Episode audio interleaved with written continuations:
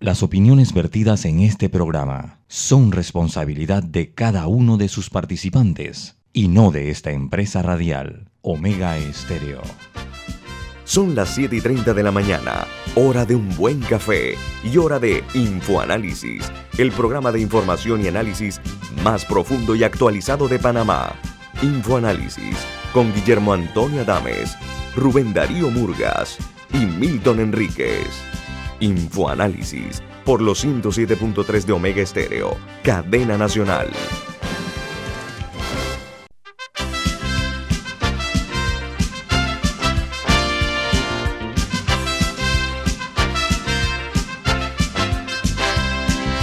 Señoras muy buen día, bienvenidos.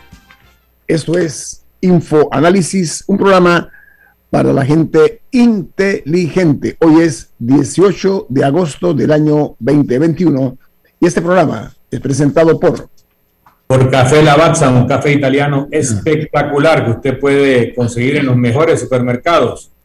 Puede solicitar en los mejores restaurantes y también pedir servicio a domicilio por internet a través de www.lavazzapanamá.com. Café Lavazza un café para gente inteligente y con buen gusto presenta Infoanálisis. Bueno, recuerden que este programa se ve en vivo, en video. Además pueden sintonizarnos en el canal 856, canal de Tigo, en sus televisores. Eh, también en eh, YouTube pueden ver los programas pasados eh, ayer, hace un mes, hace dos meses, tres meses. Están todos colgados en YouTube y nos pueden ver en Facebook Live a nivel mundial. Vamos a tener hoy el gusto, vamos a hacer un cambio en el formato porque nos acompaña esta mañana la canciller de la República, la licenciada Erika Moines, a quien le damos una cordial bienvenida. Canciller, buen día. Buenos días, encantada de estar aquí. Gracias a usted. Oiga, eh, se hizo la firma de un acuerdo binacional. Eh, fue noticia, eh, Panamá-Colombia, una, fija una cuota de inmigrantes. se habla del sistema de acogida en Panamá eh, un intercambio de información que es importante. Eh, fueron algunos de los tópicos tratados en la reunión que tuvo usted con Marta Lucía Bermúdez, Ramírez, perdón, que es la, canciller de Colombia. Eh, después se trató el tema con Costa Rica, se amplió a otros países que también reciben migrantes, pero nos gustaría saber detalles mucho más puntuales acerca de esa exitosa reunión, porque usted dijo que Panamá como receptor había hecho su parte, ¿no? Panamá ha hecho parte de lo que le corresponde. Y fue uno de los planteamientos concretos que usted hizo. ¿Nos podría ampliar qué ha ocurrido después de esa reunión con la canciller colombiana, su homóloga, hasta la fecha, canciller, por favor? Sí, claro que sí. nosotros hemos sido tránsito de migrantes extracontinentales y caribeños por más de una década y en esa Dentro de ese planteamiento se ha tratado de hacer acercamientos con Colombia durante ese tiempo para tratar de lograr establecer un número máximo, un tope de migrantes que se pueden recibir diariamente. ¿Por qué? Porque para poder dar un trato humanitario, para poder darles el apoyo, para que no se salga de control, tenemos que tener un número máximo, uno, y dos, la información quiénes están viniendo, en qué momento están viniendo. No es lo mismo si aparecen en a las 11 de la noche que si aparecen a las 2 de la tarde, si sabemos el número exacto. Eso es un lugar muy difícil de llegar y en la medida en que nosotros tenemos la información exacta de cuántos están viniendo, quiénes son esas personas que están viniendo y en el momento exacto se le puede dar mayor atención. En el pasado ya se había logrado un acuerdo con Costa Rica y lo que estábamos tratando era obviamente de replicar esto eh, con Colombia eh, finalmente hemos logrado ese acuerdo, eh, que creo que es un avance muy importante. Nosotros en las últimas semanas habíamos estado recibiendo a 1.500 migrantes al día. Eh, eso sobrepasaba completamente nuestra capacidad. Panamá es uno de los pocos lugares en todo el continente que realmente tiene estaciones de, de recibo de migrantes y al final es evidente, nosotros somos mucho más pequeños en, distancia territorial que los otros países por los donde pasa. Entonces, para nosotros es imperante poder eh, manejarlo y atenderlo de una manera controlada y segura. Entonces, se logra ese acuerdo con, Colombia, entendiendo también que ellos ya tenían una situación creada por un, por un flujo que se generó hace poco tiempo, en donde tenían en Ecoclí sobrepasando completamente la capacidad de esa comunidad. Entonces se estableció un tope para este mes y luego a partir de septiembre un, un tope incluso menor para poder luego ya que sea de, de manera fluida. Adicionalmente se establecieron días en los que no se van a recibir. El domingo y el lunes no se van a recibir migrantes del todo, también para nosotros ir manejando los traslados y dentro de Panamá, incluso a través del río, entre una estación y la otra. Eso se va, eh, la directora de migración se reúne después con la directora de migración de Costa Rica. Y lo que ahora están tratando es de un, como una manera de frente común replicar este mismo acuerdo hacia el sur y hacia el norte de Panamá porque eh, Colombia tiene su situación con Ecuador, con Perú, eh, con, todos los que realmente de Chile, etcétera, Brasil, todos los que están eh, eh, recibiendo migrantes y luego se da su tránsito, tienen que tener un acuerdo similar, porque al final no puede ser que ningún país se quede, digamos, en el medio sin tener estos acuerdos de ambas fronteras. ahora hemos generado una reunión de directores de migración para todos los que participaron en, la, en esta cumbre de alto nivel que, citamos nosotros con los cancilleres y en ese trabajo estamos. En para, ajá, dígame. Canciller, en la práctica, ¿cómo funciona esto? Porque siempre lo que se ha dicho de la frontera de, con Colombia es que es demasiado porosa, que no hay manera de controlarla, porque en Costa Rica uno puede cerrar el paso en Paso Canoas o uno puede poner oficiales ahí, pero por la selva y por las trochas quién controla quién pasa. En la práctica, ¿cómo va a controlar Colombia? Ok, la persona 650 ya pasó, no pasa más nadie el día de hoy. En la práctica, ¿cómo se va a poner ese tope? Mira, eh, eh, una pregunta muy importante y que entendiendo la respuesta entendemos parte del problema. Cuando se hizo las investigaciones y se hicieron eh, las encuestas a los que nos han llegado, la mayoría venían por la misma ruta. No todos, pero la mayoría. Entonces tú te das cuenta, esa gente no entra y, y, de la nada sabe por dónde ir. Aquí hay un ejercicio de crimen organizado y de trata de personas que es lo que los lleva y les dice tienes que ir por este camino y por esta trocha. ¿Lo vamos a controlar 100%? No, porque efectivamente, si bien la mayoría vienen de este punto específico que es el que va a tener el punto de control, nosotros vamos, es muy probable que estemos recibiendo un flujo por otras rutas, sin embargo, hasta el momento ese, ese, ese flujo es bastante reducido. Realmente el 90% de la mayoría ya venían de esta ruta, Capurganá, Necoclí, etcétera, que era la identificada y en donde ellos han puesto los puestos de control. Así es. ustedes van a enfocar los esfuerzos en esas y bueno, puede que se cuele gente por otros lados, pero por lo menos esas es donde van a concentrar los esfuerzos. Correcto. Del lado de Colombia. Correcto. canciller, eh, dentro de los acuerdos eh, se habló, eh, por ejemplo, de establecer cuotas. Eso está muy bien. Se habló de intercambio de información en cuanto al concepto intercambio de información. Me lo amplía más para conocimiento de nuestra audiencia a nivel nacional e internacional, canciller. ¿Sí? Nosotros lo que estábamos requiriendo es una, una, un análisis biométrico de todos los migrantes que están llegando. Nosotros necesitamos saber, nos estaba pasando que nosotros en Panamá nos dábamos cuenta de migrantes que llegaban aquí con alertas de Interpol. Entonces, ¿cómo una persona vino desde Chile, pasó por Colombia, pasó por todos estos lugares y es en Panamá el primer lugar donde nos damos cuenta que tenía una alerta de Interpol y que es necesario actuar? Entonces, la información sirve de dos, de dos vías. Uno, para entender quiénes están viniendo. Está viniendo una familia, vienen con niños para nosotros prepararnos. Y luego también un poco para forzar a los otros estados a que tienen que hacer este análisis biométrico de las personas que están llegando a, sus puntos de recepción. Así es. Eh, el Panamá, eh, con esta medida, este acuerdo binacional que se ha ampliado a Costa Rica, o sea, hay una comisión tripartita, ¿no? También se va a sumar otros países. O sea, de repente esta reunión eh, regional que se hizo implica que Panamá pueda ser, si no el epicentro, sino el inicio de actividades donde seamos nosotros de repente lo que eh, sirvamos como casa para proyectos mayores o superiores. ¿Esa es la idea, canciller? Sí, lo que estamos tratando es de visibilizar esta situación que al final creo que había un ejercicio donde todos sabíamos que estaba pasando, pero nadie la atendía.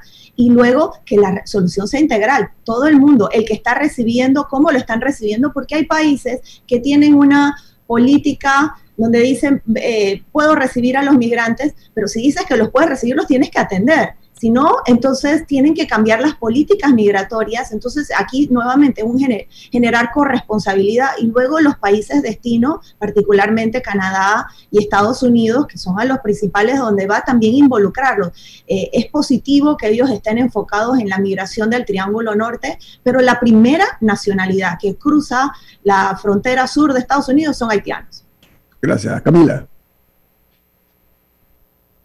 No se escucha, Camila. Perdón. En Nicaragua actualmente hay una situación política complicada con el gobierno de Daniel Ortega y todo lo que está ocurriendo. Sin embargo, en lo que concierne a Panamá, ha ocurrido en el pasado que Nicaragua ha decidido cerrar su frontera a los migrantes, o sea, su frontera con Costa Rica, y por ende Costa Rica ha cerrado su frontera con Panamá a los migrantes igualmente. Panamá no tiene esa opción. Dentro de todo este planteamiento que se está haciendo entre los países, existe como un plan en caso de que Nicaragua decida no voy a aceptar migrantes, voy a cerrar mi frontera. Para, para que no sea que la respuesta no sea de que bueno, se quedan atascados en Panamá como la vez pasada. El planteamiento que se hizo dentro de la reunión y que ahora los directores de migración están abordando no necesariamente corresponde a Nicaragua, pero sí a la situación muy puntual. ¿Qué pasa si un país cierra su frontera? ¿Cómo vamos a proceder? Y el protocolo que todos tenemos que seguir, y ese planteamiento ya está dentro de uno de los cuales, eh, como equipo de los directores de migración que se están reuniendo, tienen que proponer un plan y un protocolo que todos podamos eh, seguir y que no quedemos algunos con mayor grado de responsabilidad que otros. Casi ya tengo... una, pregunta más. Eh, hizo, ha hecho mucho ruido en la población eh, cuando se, se, mencionó que Panamá invierte 20 eh, millones de dólares al año en temas relacionados con, el paso de migrantes y quizá eh, que no, no, no se explicó en, en, qué se van estos 20 millones. ¿Cuáles son los principales gastos? O sea, entre esos 20 millones, si existe como algún porcentaje mayoritario, ¿en qué es? ¿Qué, paga Panamá? ¿Qué paga Panamá?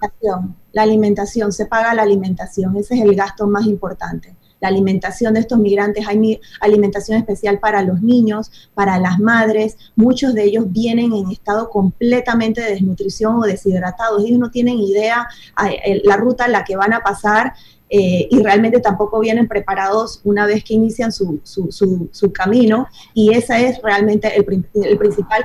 Y en el pasado, nuevamente, yo creo que hemos como eh, elegido no, no atender o no enfrentar la situación y ahora lo que estamos buscando es cooperación. Nosotros estamos dando nuestra parte y otros países reciben cooperación todo el tiempo para atender al migrante y Panamá no entiendo por qué no podríamos pedirlo y eso es uno de los planteamientos que estamos haciendo ahora. Tengo un corte comercial. Viene más aquí en Info Análisis con nuestra invitada, la canciller de la República, Erika Muñez.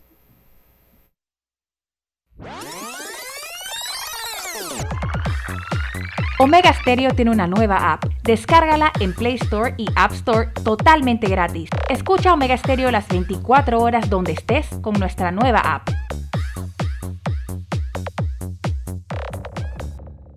Aprobado en 1994, el título constitucional del canal establece que la vía interoceánica debe ser administrada de forma segura, continua, eficiente y rentable. Juntos somos Panamá. Canal de Panamá.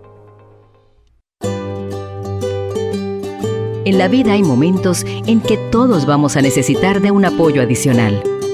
Para cualquier situación, hay formas de hacer más cómodo y placentero nuestro diario vivir.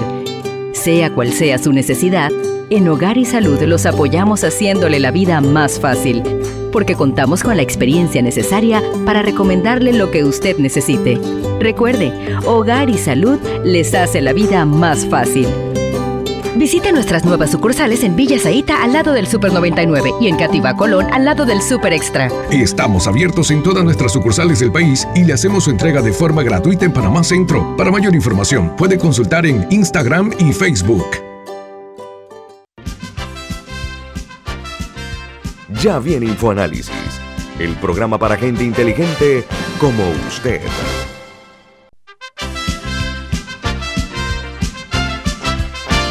Milton, ¿usted tiene algo adicional que informar a la audiencia? ¿De qué se trata? ¿Cómo no? De parte de Bento Pio Box. Es la forma más segura y confiable para traer sus compras por Internet con una tarifa aérea de hasta 1,95 por libra y una tarifa marítima de hasta 1,50 por libra con entrega gratis. Usted puede hacer un seguimiento en vivo de sus pedidos a través de la app de Vento Pio Box y puede llamar al 6255 4285, repito, 6255 4285, Vento Pio Box, Vento con B de Veloz. Continúe, Milton, con la canciller. yo quería aprovechar la presencia de la ministra de Relaciones Exteriores para hacer un, un planteamiento con una pregunta. No es lo mismo refugiado que asilado, inmigrante legal que inmigrante ilegal, un turista de un transeúnte en paso inocente a otro destino.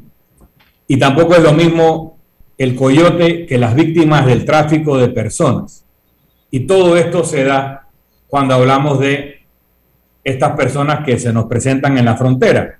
Pero normalmente en la comunicación no se discierne o no se diferencia un tipo de persona de la otra. Por otra parte, cuando se hacen planteamientos a nivel de organismos internacionales, y se va solamente a lo humanitario, a dónde lo vamos a poner, cómo se van a mover, eh, qué pasa con la familia. No conozco de que se haya hecho el análisis de los elementos que provocan conflictos en áreas que quieren tener o que se quieren explotar porque tienen riquezas naturales, sea petróleo, gas, oro, cobalto, aluminio, etcétera, y se provocan conflictos armados para que la población se desplace. Y también hay países que, aunque dicen una cosa, en el fondo necesitan esa inmigración ilegal porque les produce mano de obra barata, ya sea para sus explotaciones agrícolas o mineras, etcétera. Entonces, en, en este conjunto, ¿qué hace Panamá para diferenciar a un refugiado que tiene una serie de derechos que hay que tutelar de un asilado que tiene otras características, por lo cual solicita la protección del Estado panameño, de un inmigrante ilegal que su única motivación es probablemente económica, eh, o tener un mejor futuro para su familia, pero que no tiene las amenazas que caracterizan a un refugiado o a un asilado. Y también cómo ustedes investigan, haciendo estos perfiles biométricos, etcétera, a la víctima del tráfico humano, del coyote, que es el que la está trayendo muchas veces abusando, violando y matando a esas personas. ¿Cómo podemos quitar el aspecto criminal de toda esta operación y concentrarnos en lo humanitario? Sí, hay varios planteamientos ahí, voy a tratar de abarcarlos todos y me dices luego si quieres expandir en algo. Eh, los migrantes que pasan por Panamá, menos del 1% solicita o asilo o refugio, que si bien son dos figuras distintas, no la solicitan. El, más de la mayoría de estos migrantes que vienen a Panamá no están interesados ni, ni presentan estas solicitudes. Ellos, su único destino y lo que quieren hacer es cuándo puedo ir a la frontera porque yo estoy interesado en ir a los Estados Unidos. son transeúntes. Sí. Dos, y tienen el derecho eh, por las convenciones internacionales en las que Panamá está adscrita a este derecho de paso. Eso está recogido dentro de, la, de la, normativa a la cual nosotros somos parte. Número dos, las, las causas... Perdón, ministra, el, el derecho de paso incluye la obligación del Estado receptor de darle facilidades de alojamiento, alimentación, seguridad, etcétera. ¿Eso también incluye en el derecho de paso o eso es algo propio de un refugiado o de un asilado? No, nosotros estamos obligados a darle todas esas eh, alimentación, eh, eh, apoyo, etcétera, por una por un fallo, el fallo Vélez Lor, del cual fuimos condenados por la CIDH, que tiene una serie de principios a los cuales Panamá se tiene que adscribir. es nuestra obligación. Para aquellos que les preocupa cuánto gasta el Estado panameño, obligación. es una obligación internacional y Panamá está cumpliendo. Así es, es una obligación. Eh, número dos, las causas sobre las cuales se dan la migración, sí han sido exploradas y creo que apunta a, temas muy delicados e importantes que hay que visibilizar.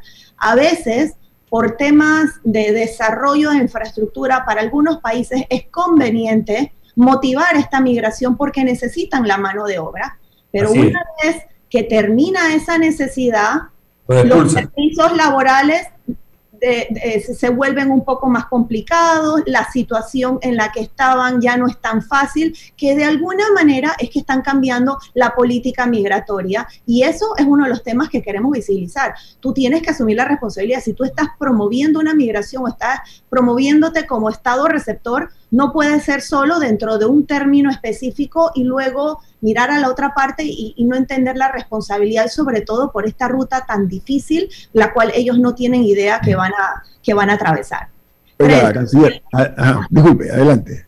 Eh, en el tema de los coyotes y cómo, cómo podemos manejar esto. Muy complejo y muy duro porque eh, incluso yo una de las visitas que fui a, los campos, eh, a donde estábamos en, en las estaciones de, de migrantes que tenemos en Panamá, eh, llevé al procurador para ver cómo podíamos darle seguimiento a estas denuncias, cómo se estaban entendiendo, porque nosotros sabemos aquí tienen que llegar personas que los están trayendo, si no, ellos no llegan solos.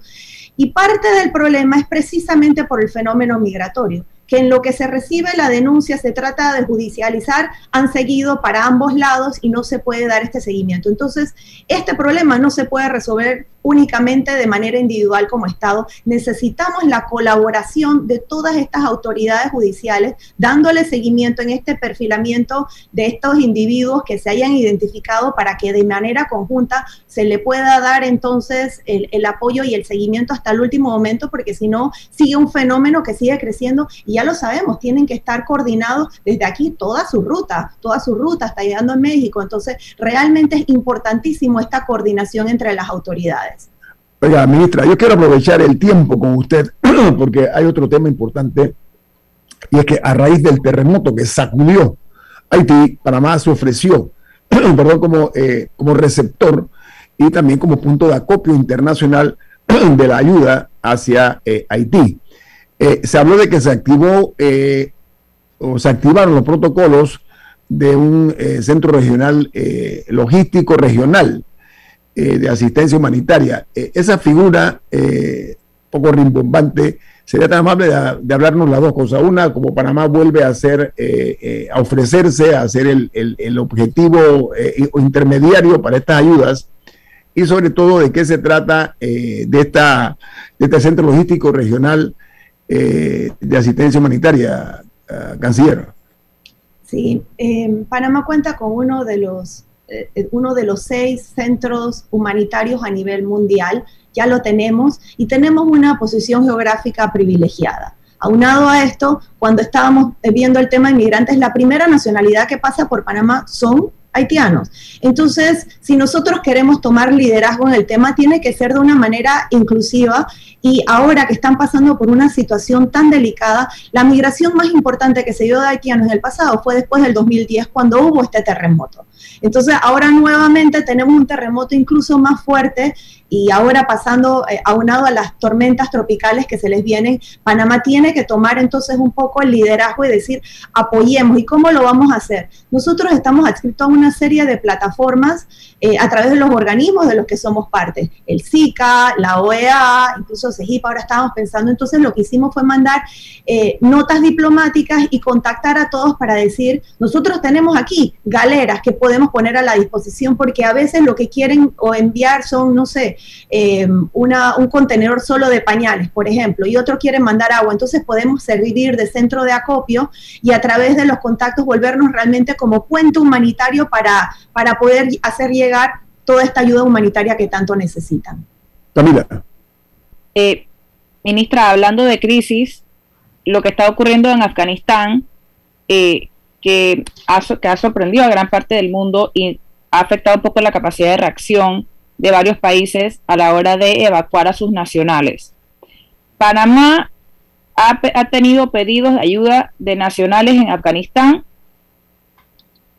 hasta el momento sí, la, situación por la que está pasando Afganistán, todos los países los tenemos que estar siguiendo muy cerca porque al final responde a otro eh, fenómeno migratorio importante. La Unión Europea ya, ya habrán visto que se pronunció, Estados Unidos también. Nosotros eh, nos adscribimos a una posición muy rápido el, día lunes, eh, buscando un enfoque humanitario inmediato. Yo como mujer te puedo decir, ya te imaginarás, o sea, ver a, a esas niñas y a esas mujeres que pelearon por sus derechos por tantos años, eh, que entre, pero que entre 1996 y el 2001, en donde hubo una situación similar, se quedaron sin derecho a escuela, sin derecho a trabajar, sin derecho a salir, sin que, no estuvieran acompañados por un hombre, eh, realmente han entrado en un nivel de incertidumbre importante eh, a la cual todas como mujeres, yo creo que es lo principal que hay que eh, buscar ese apoyo de la comunidad internacional y sobre eso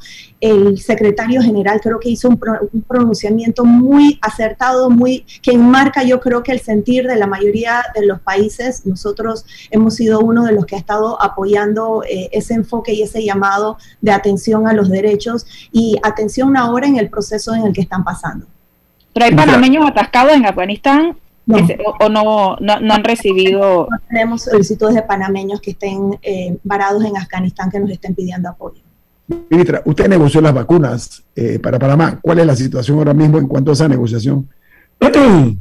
Sí, el, nosotros, la, la cantidad de vacunas que se negoció para mm. Panamá eh, cumple y, sobrepasa un poco la, población objetivo para este año. Entonces, eh, con ese lado ya estamos cubiertos, pero para el próximo año ya iniciamos la negociación para adquirir las dosis de lo que se conoce como un refuerzo, que puede o no ser la misma fórmula o quizás un poco variada para atender en mayor medida a la lambda, a delta, etcétera, y en eso hemos sido uno de los países que eh, en el pasado nos beneficiamos de tener esta actitud proactiva y lo tenemos que hacer nuevamente para este próximo año. Hay una usted está de una tercera dosis, usted está hablando de una tercera dosis, ministra. No, y, vale la pena que hagamos la distinción.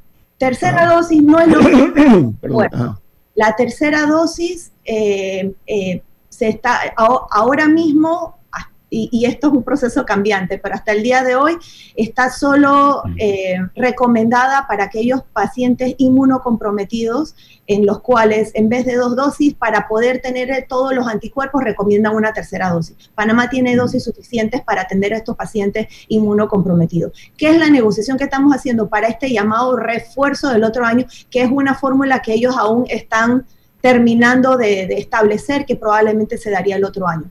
Si al final de los estudios se determina que se necesita la tercera dosis para toda la población. Eso es algo que se puede explorar, pero en el momento, recordemos, lo que pasa es que hay mucha información. Panamá no sigue los lineamientos de una farmacéutica a lo otro, sino que sigue las autoridades regulatorias, la EMA, la FDA, la OMS.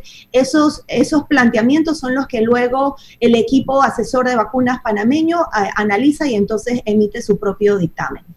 Ministra, yo tengo un corte comercial. Eh, le vamos a solicitar eh, su benevolencia para que al regreso del corte comercial, Milton tiene una pregunta y Camila también dispondrá del tiempo para que nos regale la respuesta que necesitamos nuestros oyentes. Tengo que irme. Eh, la, irse? Sí, sí, no. Entonces, no puede. No, sí, tengo que irme, perdón. No, no se preocupe, comprendemos. Ha sido usted muy amable por estar con nosotros esta mañana aquí, eh, ministra de Relaciones Exteriores, Erika Muinés. Eh, le deseamos más éxitos, que venga más éxito, porque de la medida que ustedes lo hagan bien, es bueno para el país. Así que eh, gracias. Que tenga un buen día. Muchas gracias. Un buen día para todos. Hasta luego. Vamos al corte comercial. Esto es Info Análisis, un programa para la gente inteligente. Esta es la hora. 8 a.m. 8 horas. Omega Estéreo, 40 años con usted en todo momento.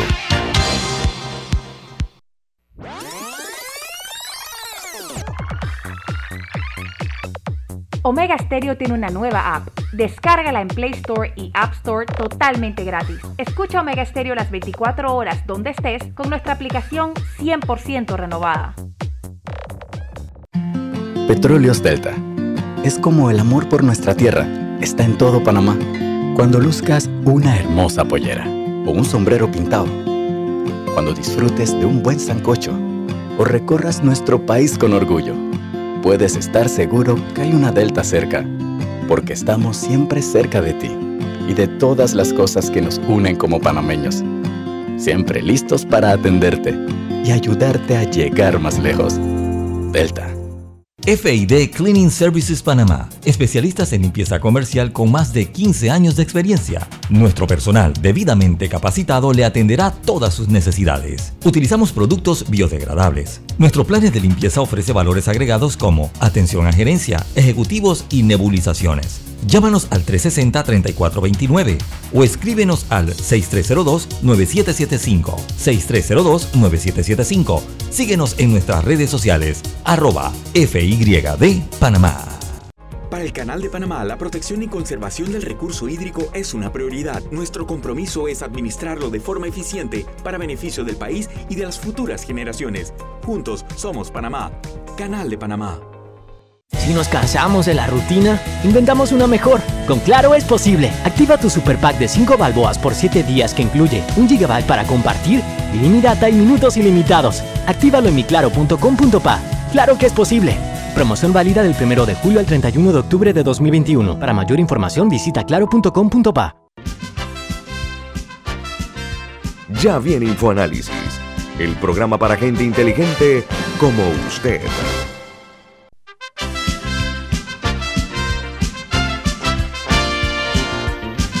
un mensaje importante que tiene usted para nosotros. ¿De qué se trata? Así es, en Banco Aliado te acompañamos en tu crecimiento financiero. Ahorra con tu cuenta Más Plus y recibe hasta el 3% de interés. Haz crecer tu negocio como te lo mereces. Banco Aliado es tu aliado en todo momento y puedes contactarnos al 302 1555 302 1555 y también puedes escribir a servicio al cliente, una sola palabra, servicio al cliente arroba bancoaliado.com. También puedes visitar la página web www.bancoaliado.com y seguirnos en las redes sociales como arroba Banco Aliado. Banco Aliado, tu aliado en todo momento. Gracias, Milton, muy amable. Oiga, eh, amigos oyentes, hoy rompimos el formato del programa porque la canciller Erika Muñez tenía compromisos y habíamos quedado que era de siete y media a ocho y media, así que a las siete y media, digo, de siete y media a ocho. Así que hemos cumplido con, ese, con esa palabra que le eh, dimos a la, a la, ministra. Sin embargo, vamos a dar a conocer ustedes las principales noticias internacionales para entonces después entrar también al tema nacional. Miren, en Brasil, la Corte Suprema de Justicia de ese país quita oxígeno a la escalada autoritaria del presidente Jair Bolsonaro y lo investiga por la difusión de noticias falsas tras insinuar sin pruebas un posible fraude en las urnas electrónicas. El 10 de agosto, eh, Bolsonaro incentivó un desfile improvisado de vehículos militares en Brasilia, acto que no se veía desde la dictadura brasileña. Por otra parte, en México bajan los contagios, pero crecen las muertes por la COVID-19, porque ayer en las últimas 24 horas se registraron 877 muertos por la COVID, para un total de eh, 249.592 fallecidos y 3.123.252 casos positivos. Mientras en Afganistán, tras la abrupta retirada de los Estados Unidos, los talibanes heredan numeroso armamento que han dejado los estadounidenses. Por ejemplo, recibieron drones, helicópteros artillados, particularmente los famosos Black Hawk, también los Bell, eh, de igual manera miles de vehículos militares, por ejemplo, como el Humvee, que fue muy conocido aquí en la invasión a Panamá, y algunos aviones de combate Super Tucano, eh, fusiles de asalto con, con miras telescópicas, municiones miles de municiones, gafas para visión nocturna y artillería antiaérea, que con la salida de los Estados Unidos de manera abrupta, como dije, les quedó como una herencia a los talibanes. Mientras que en Perú, el ministro de Salud advirtió, el Ministerio de Salud advirtió que no están llegando las vacunas según el cronograma que dejó el gobierno anterior, de que en agosto deberían llegar 8.5 millones de vacunas, eh, este una, o de dosis, pero han llegado solamente 2.5 millones. La vacuna rusa, según el Fondo Ruso de Inversión, eh, llegará a Perú, pero a finales del año, en el año 2022, comenzarán a tenerlo. Pero el gobierno anterior había señalado que se entregarían 5 millones de dosis entre septiembre y diciembre. Algo raro ha ocurrido en cuanto a eso. Y la otra noticia es la renuncia también inesperada del canciller eh, peruano por haber eh, expresado eh, de forma brutalmente directa culpando a la Marina de Guerra de Perú de haber iniciado el terrorismo en ese país, lo que generó una, un descontento no únicamente en el nivel militar, sino también en la ciudadanía, que lo llevó a la renuncia. Este es un hombre de 85 años, y es profesor universitario, él es ex guerrillero, perdió la brújula lamentablemente para, para efecto de que se vio eh, seriamente involucrado en una expresión de esa naturaleza y ha renunciado en menos de 19 días después de haber eh, recibido la distinción de ser ministro eh, de Estado. Bueno, en los Estados Unidos, militares de las Fuerzas Armadas hayan restos humanos en el tren de aterrizaje de un avión procedente de Kabul. Se trata de un avión de transporte C-17 al cual cientos de afganos, afganos perseguían el 16 de agosto en el aeropuerto de Kabul. Hay, hay vistas sobre eso. Y este eh, eh, dramático hallazgo pues, en, el fuselaje de los aviones ha causado muy, mucha, una fuerte impresión, además de los que se tiraron del avión que estaban eh, también agarrados del fuselaje, que eso se vio en video, hoy día todo se ve en video. Mientras en Argentina, la ciudad de Buenos Aires recupera la presencialidad plena en las aulas escolares ante el descenso de los casos de la COVID-19. Dice que casi 300.000 alumnos de la capital argentina se reencuentran tras eh, un año eh, que estuvo en medio de restricciones en, ese país. Y en Haití, las fuertes lluvias en las últimas horas caen en la zona más afectada por el terremoto. Y el número de muertos por este fenómeno natural aumentó a 1.419 y la cifra de heridos supera los 9.900. Mientras en Colombia, este país logra que el Producto Interno Bruto, el PIB, el más alto de este siglo, y se sacude de la pandemia. Colombia dice que el sector comercio, consumo, manufactura y la construcción son los principales pilares fundamentando para que la economía eh, eh, reviva eh, y se pueda lograr el aumento que se alcanzó de 8.8%, imaginen ustedes. Mientras en Costa Rica, el fiscal general de ese país dice que eh, el país es incapaz de detectar a los grandes lavadores de dinero. El sistema de inteligencia financiera tiene eh, varios dilemas y problemas para descubrir al capital eh, de origen ilícito y exponer si influyen o han influenciado en las campañas políticas, las campañas presidenciales o electorales. Hay reportaje, disculpen, de la agencia France Press, AFP, lo recojo porque me parece interesante. Dice que el personal en los Estados Unidos, el personal militar, eh, critica en privado al gobierno de Joe Biden por la lentitud de la evacuación de afganos que colaboraron con los Estados Unidos y que están teniendo represalias por parte de los eh, talibanes. Eh, añaden que muchos criticaban al Departamento de Estado por demorar por meses eh, la posibilidad de montar una estructura para evacuar los aliados, sabiendo que se iban de ese país, no, no hubo una actitud de interés mayor. Dice que eh, a finales de junio, eh, solo a finales de junio, la Casa Blanca empezó a considerar las posibilidades de una evacuación a intérpretes afganos antes del retiro total de sus tropas, que hasta ahora han evacuado 3.200 personas. ahí eh, se pone en riesgo la vida porque en estos países se considera a los intérpretes o a los eh, que se encargan de ese propósito y de otras cosas más como traidores a la patria y ese, eso puede costarle la vida a muchos afganos que por años sirvieron a los Estados Unidos. Y en Chile, la Fiscalía de ese país pide una imputación de cargos al exdirector de la Policía Civil de Chile por apropiarse de 140 millones de gastos reservados. Los cargos son por malversación de caudales públicos y lavado de activos de cuantiosas sumas de dinero en efectivo ingresada a las cuentas personales y la de su esposa de este alto mando de la policía chilena.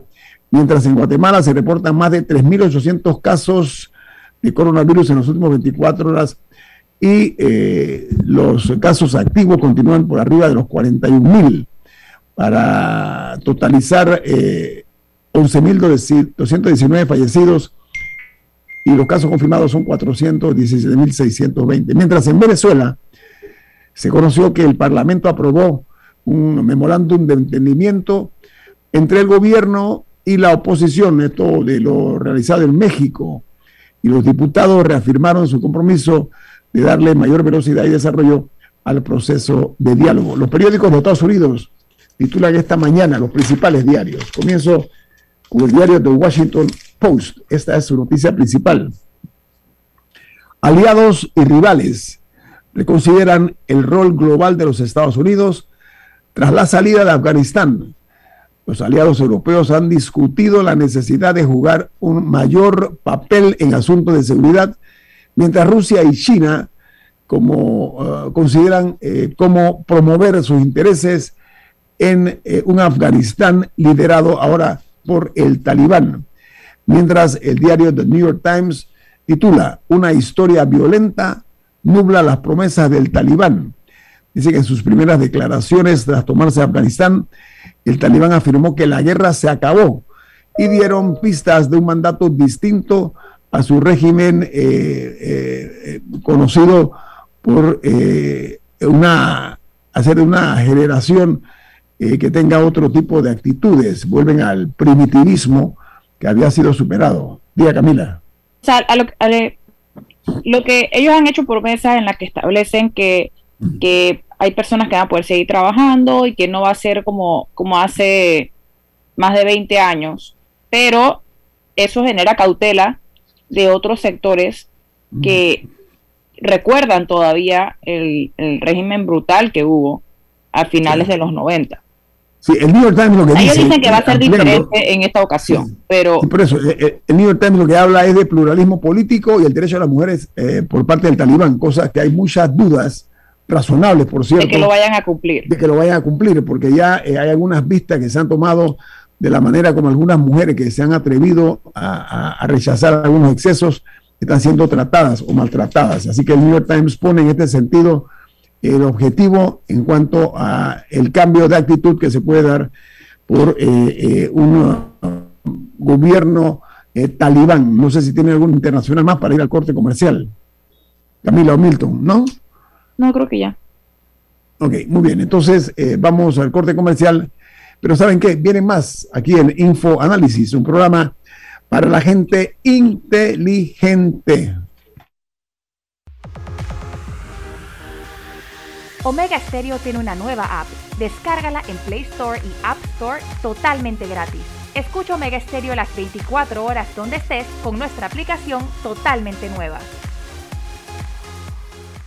VIP Desinfectante en aerosol está certificado por un laboratorio que cumple con los protocolos EPA de Estados Unidos que elimina el coronavirus causante de la COVID-19. Confía en VIP Desinfectante para proteger a tu familia y mantenerla a salvo de la COVID-19. Utiliza VIP todos los días para desinfectar las superficies. VIP, un toque lo cambia todo. La gente inteligente escucha InfoAnálisis. Los anunciantes inteligentes se anuncian en InfoAnálisis. Usted es inteligente. Llame al 269-2488 y todos lo sabrán. InfoAnálisis, de lunes a viernes de 7 y 30, 8 y 30 de la mañana, en donde se anuncian los que saben. Si desea que sus colaboradores trabajen desde su casa, podemos ayudarle. En Solutexa somos expertos en aplicar la tecnología a las técnicas y trabajos de oficina. Contáctenos en solutexa.com.pa o al 209-4997. Solutexa.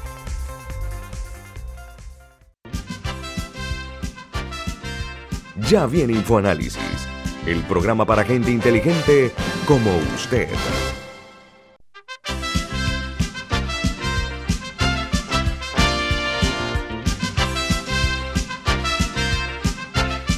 Bueno, una de las asignaturas pendientes son las reformas electorales y para hoy se anuncia el inicio eh, de este esperado eh, eh, tipo de, ansiosas esperanzas de que va a verse con mucha seriedad y con mucho compromiso esta medida. Camila Milton, ¿qué les parece?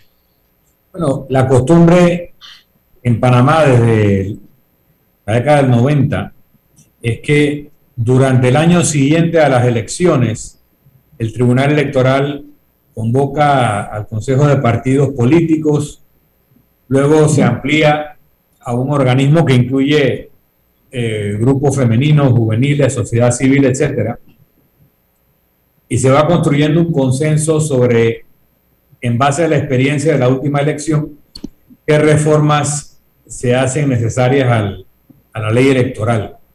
En este caso, me parece que el debate tiene por lo menos un año de retraso. Normalmente esto se hace al año de las últimas elecciones, ya tenemos dos. Así que eh, no sé si el retraso, y sospecho que sí, ha, sido en la Asamblea y no necesariamente en el Tribunal Electoral. No sé si Camila tiene más información, pero eh, hasta ahora eh, se ha avanzado en dirección correcta hacia mayor transparencia, hacia la limitación de las donaciones particulares, mayor transparencia, eh, por lo menos a nivel de la ley, en, este tipo de donaciones. Y, no sé ahora el paquete de reformas si continúa en esa senda o plantea un retroceso. Camila. Bueno, en términos del tiempo, sí se convocó en enero después de las elecciones, que es lo usual, o sea, en enero de 2020, sí se convocó a la Comisión de Reformas Electorales, que es la que incluye tanto a los partidos políticos, ahora también se incluye a un representante de los de los de los, de los de libre postulación electos y al Foro por Reformas Electorales, que es básicamente sociedad civil, ahí donde está incluido CONATO, las cámaras de comercio, los académicos, las universidades, etcétera. Sí se convocó. Hubo una pausa en las reuniones debido a la pandemia, que no se podían ir a reunir porque enero de 2020 fue la primera reunión y la pandemia empezó menos de dos meses después. Entonces, pero terminaron eh, continuando de manera virtual. Hubo un retraso ahí mientras eh, generaban la logística, pero sí se pudieron seguir reuniendo y terminaron en enero de 2021. En febrero, o sea, un mes después de eso, ya el Tribunal Electoral había presentado el proyecto en la Asamblea. De ahí quedaban dos meses de eh, sesiones de la Asamblea. En esos dos meses no se discutió el proyecto. Después, luego vino el, receso ese que tiene la Asamblea entre abril y julio. Eh, ya la Asamblea retomó nuevamente y, y, en teoría hoy debe iniciar el debate en la Comisión de Gobierno, que es la que primero lo ve, para que luego pase al Pleno a segundo y tercer debate. Algo interesante de este, de este proyecto y la logística es que en esta ocasión se hizo un, sistema distinto con mesas de trabajo que vieron diferentes temas. O sea, había un grupo que estaba viendo temas de paridad, había otro grupo que estaba viendo temas de financiamiento, o sea, que se dedicaban con representantes de estos grupos a ver un poco más a detalle. Y ya hay que recordar que ya hubo una votación. O sea, esta comisión de reformas electorales, que tiene por, creo que son 11 miembros en representación de todos estos grupos, incluido cada partido político, ya votaron y los partidos tienen mayoría porque ellos son seis de, de 11, ya votaron en la mayoría de estas propuestas. Así que uno pensaría que habría al menos algo de consenso en las que sí llegaron, porque hay varias que fueron rechazadas. O sea, las que están en el proyecto ya fueron votadas y aprobadas por una mayoría de esa comisión que incluye a los partidos políticos, pero cualquier cosa puede pasar en el Pleno.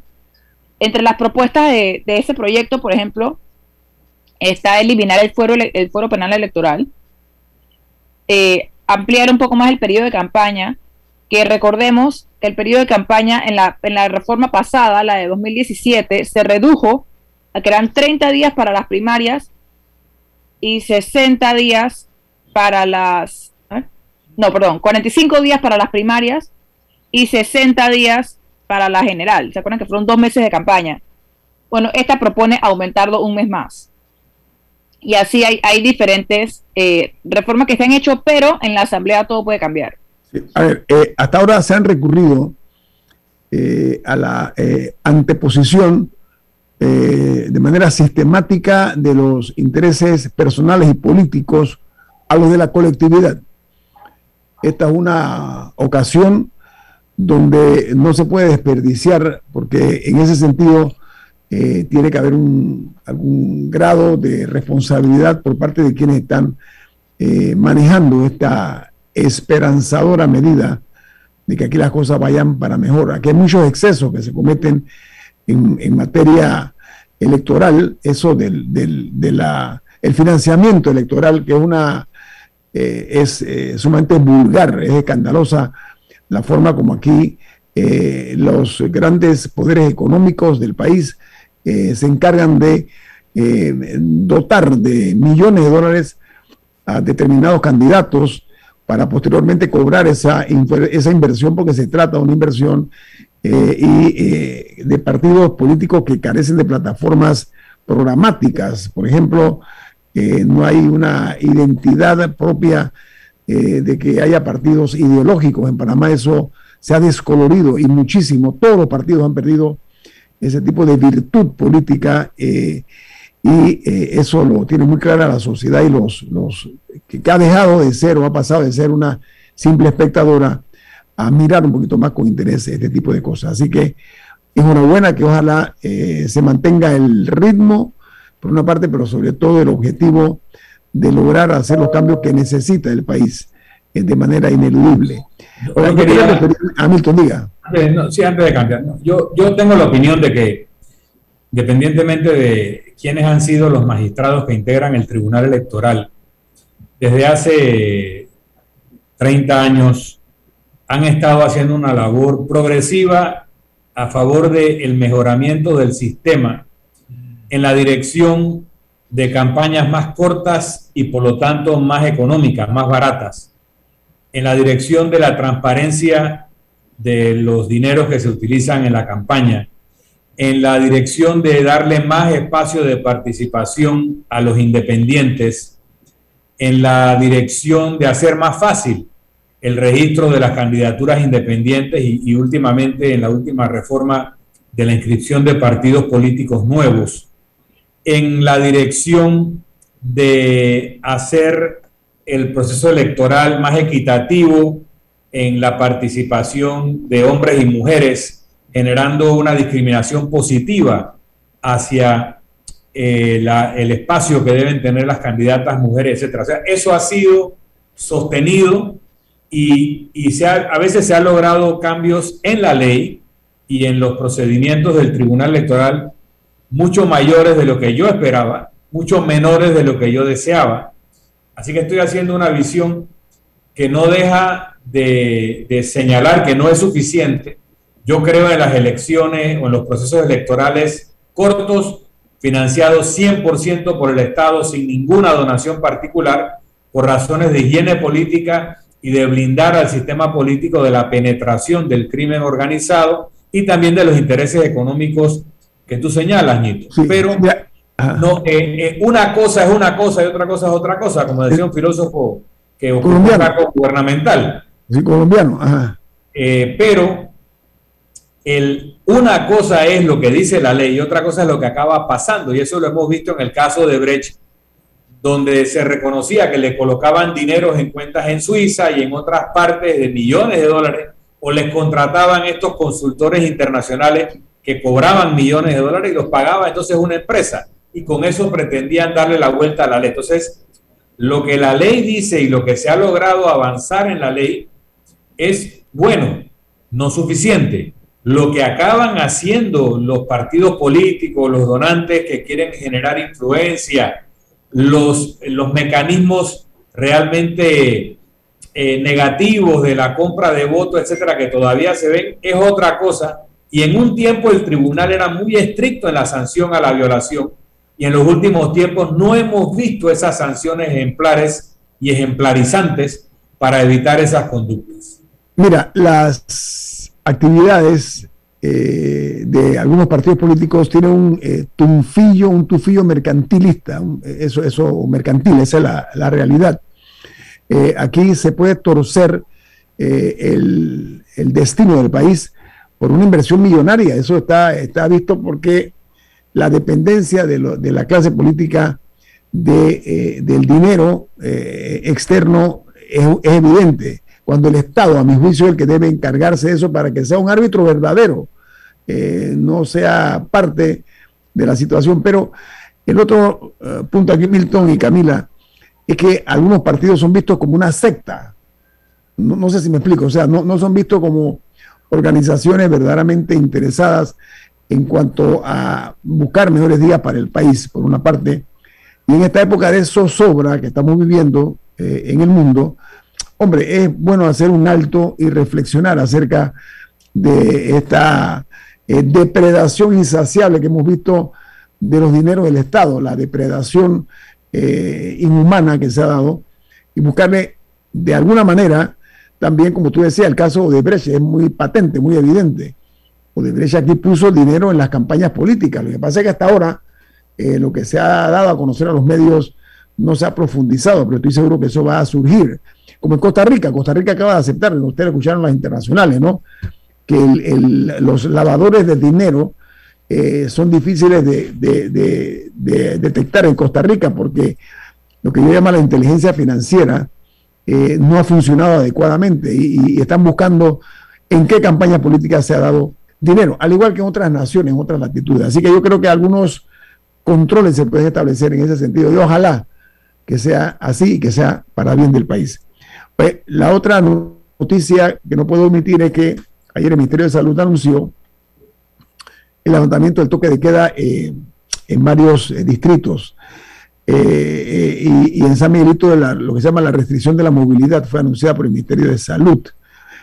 Como esta es una cadena nacional de radio, quiero aprovechar nuestra cobertura de costa a costa y frontera a frontera para anunciarles que el toque de queda en, los sitios como Puerto Valdía y eh, Canquintú, en la, comarca Cunayala, en Sémaco, eso en Darién, al igual que eh, eh, también se da en, en Chepigana, eh, el, los distritos de remedios en la provincia de Chiriquí eh, han sido pues objeto de un levantamiento del toque de queda. Así que para reiterar nada más como un servicio a la población de estos importantes sitios de nuestra república. Bueno, nos vamos. Viene Álvaro Alvarado con su programa Sin Rodeos, aquí en Omega Estéreo. Milton, ¿Quién despide Infoanálisis? Nos vamos, pero lo hacemos disfrutando de una deliciosa taza del café Lavazza, un café italiano espectacular, café Lavazza, un café para gente inteligente y con buen gusto. Despide Infoanálisis. Ha terminado el Infoanálisis de hoy. Lo esperamos mañana de 7 y 30 a 8 y 30 de la mañana para compartir la información y el análisis más profundo e ilustrado de Panamá. Infoanálisis con Guillermo Antonio Adames, Rubén Darío Murgas y Milton Enríquez.